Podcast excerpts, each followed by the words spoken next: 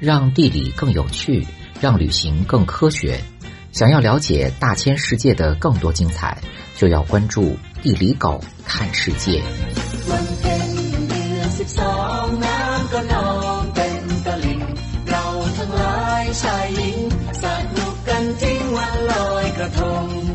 泰国全称叫泰王国，位于中南半岛中部，面积五十一万平方公里，和法国差不多大。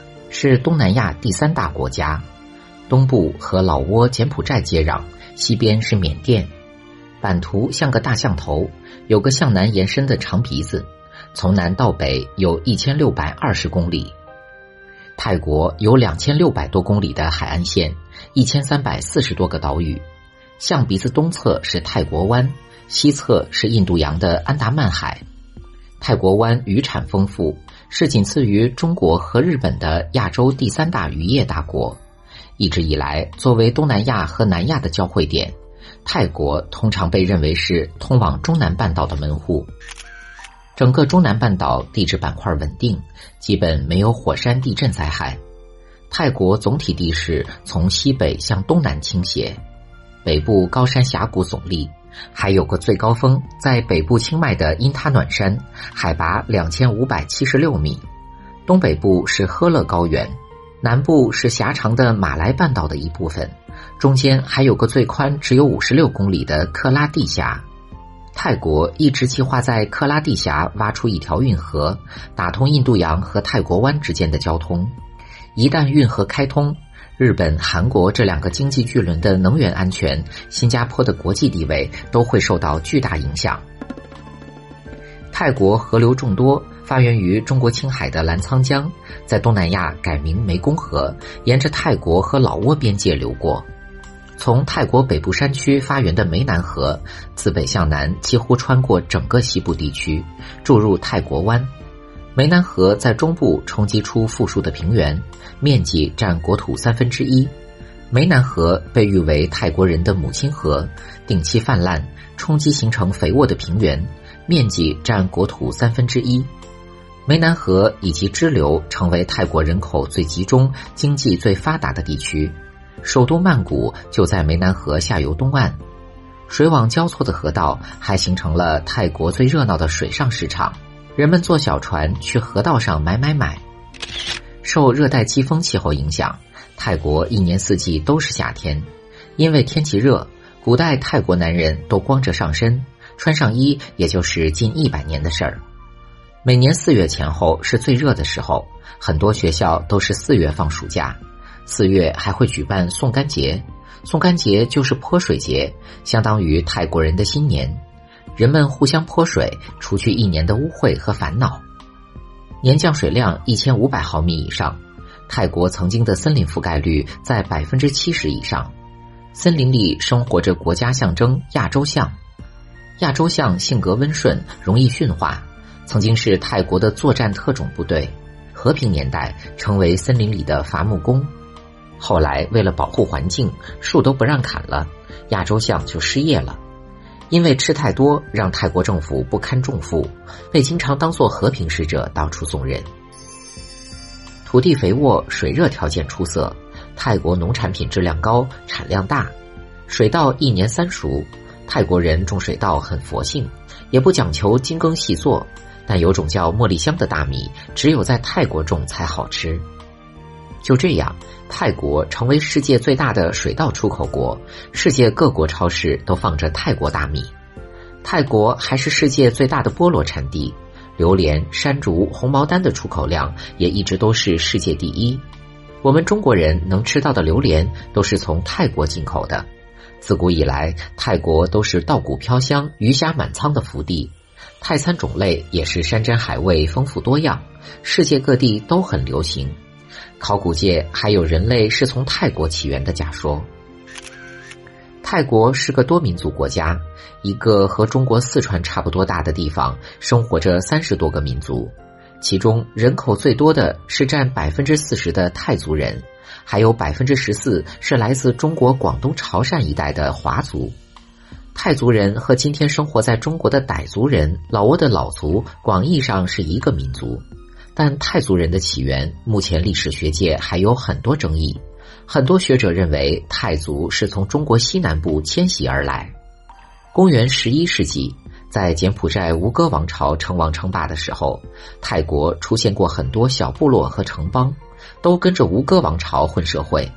直到一二三八年，随着吴哥王朝的衰落，泰族人在泰国北部建立了素可泰王朝。成为泰国历史上第一个统一王朝。素可泰的含义是幸福的黎明，中国史书称仙国。素可泰王朝军事实力很强，疆域甚至都跨到今天老挝、缅甸一带。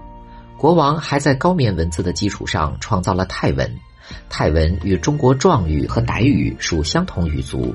今天中国傣族人还能和泰国北方人勉强交流一下。听说西方人纹身挺喜欢泰文佛经，可能看起来比大白虎要神秘一些吧。在素可泰王朝时期，婆罗门教、印度教、佛教这些印度宗教在泰国非常流行。素可泰国王还特意从今天斯里兰卡请来了上部座佛教大师来讲学，确立上部座佛教为国教。上部座佛教也叫南传佛教，和中国人普遍信仰的大乘佛教的普度众生相比，更在意个人修行与解脱。今天，泰国百分之九十四的人口信仰佛教，整个国家佛塔林立。泰国是世界佛教的中心，佛教甚至成为影响国家的重要政治力量。包括国王在内的泰国男人，一生当中必须剃度出家一次，早期教育都是在寺庙里完成。泰国宪法前言是用佛教界使用的语言巴利文撰写的，国内通用的纪年都是佛历纪年。公元一三四九年，一个地方首脑闹独立，在湄南河口附近建了一个阿瑜陀耶王朝，首都阿瑜陀耶也叫大城，位于曼谷北部不到一百公里的地方，位于泰国几条大河交汇处，还控制出海口，吸引了世界各地的商人们。大城被葡萄牙商人称为“东方威尼斯”，阿瑜陀耶国力强大，还经常能去柬埔寨打劫。和当时周边国家一样，阿瑜陀耶王朝对中国明朝非常仰慕，经常带着沉香、象牙这些东南亚特产来朝贡。明朝皇帝还给赐了国名暹罗国，给国王赐姓，泰国国王都姓郑。作为中南半岛两个强国，泰国和缅甸历史上战争不断。泰国经常被压着打。一七六七年，大城被缅甸军队洗劫一空，差点被灭国。今天，历经四百多年的繁华京都，现在就只剩下长满野草的断壁残垣。现在，游客可以骑着大象参观大城废墟。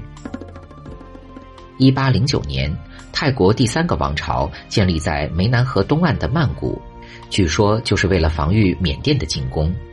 曼谷最初完全是仿照大城建的，包括举世闻名的大皇宫和玉佛寺，水陆交通十分便利，来自日本、中国和欧洲的大货船大多必经这里。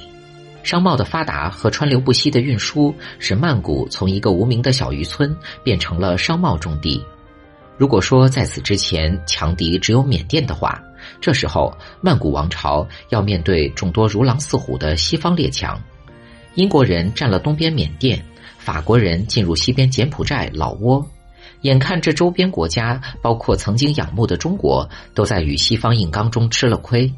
泰国选择了一条非常实用的外交策略，主动向列强示好，先后与英、美、法、葡萄牙等西方国家签订友好条约，大胆按西方式的社会政治制度推行改革。废除奴隶制，兴办教育，倡导宗教自由，最终泰国成为英法殖民地之间的中间地带，东南亚唯一一个没有被殖民的国家。在一九三二年一场不流血的革命之后，泰国顺应历史潮流，有了宪法，成为一个君主立宪制国家，国王成为精神领袖，延续高超的外交手腕，泰国在二战中全身而退。初期给日本当跟班，后期成为美国盟友，还索要了战争赔款。泰国是个矿产丰富的国家，仅次于马来西亚和印尼，是世界第三大锡矿产地，从传统合金制造到今天我们手机、电脑芯片中的焊接需要大量使用的锡，还有导弹制造、火箭发射所需要的钨矿产量世界第二。近些年还在泰国湾发现了石油和天然气。作为一个古老的农业国家，从上个世纪六十年代开始，泰国才开始工业化道路。虽然起步晚，但发展很不错。泰国一直面向国际市场生产服装、鞋帽、电子产品，成为仅次于印尼的东南亚第二大经济体，被叫做“亚洲小虎”。日本、韩国的很多汽车、电器品牌都在泰国投资建厂。泰国还是东南亚最大的空调产地。因为气候温暖，泰国人喜欢骑摩托，摩托车制造水平很高，目前是世界第九大摩托车出口国。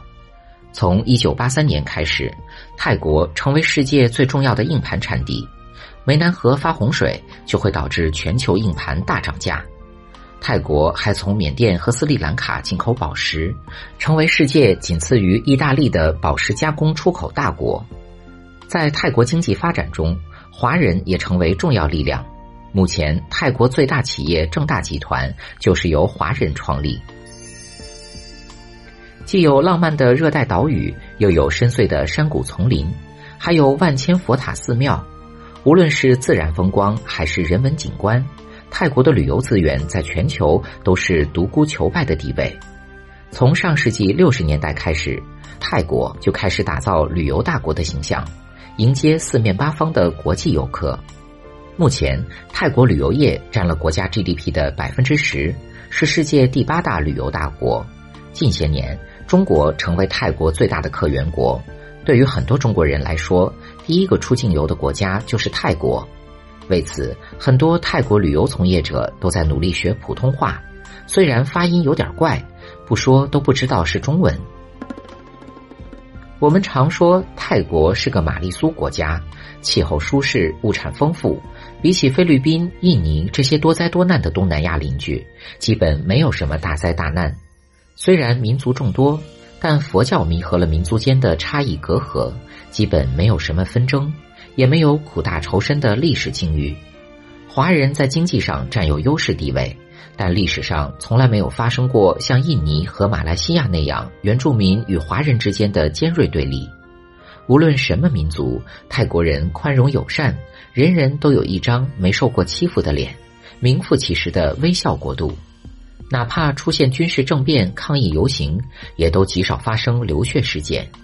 无论外界如何锣鼓喧天，泰国人都能保持自己的步调和节奏，并且内心笃定。这是一种佛教的古老智慧，更是岁月静好、生生欢颜的幸运。希望佛法的宽容平和能带给我们这个充满纷争的世界些许希望，护佑众生安宁。以上就是今天的全部内容。让地理更有趣，让旅行更科学。想要了解大千世界的更多精彩，就要关注地理狗看世界。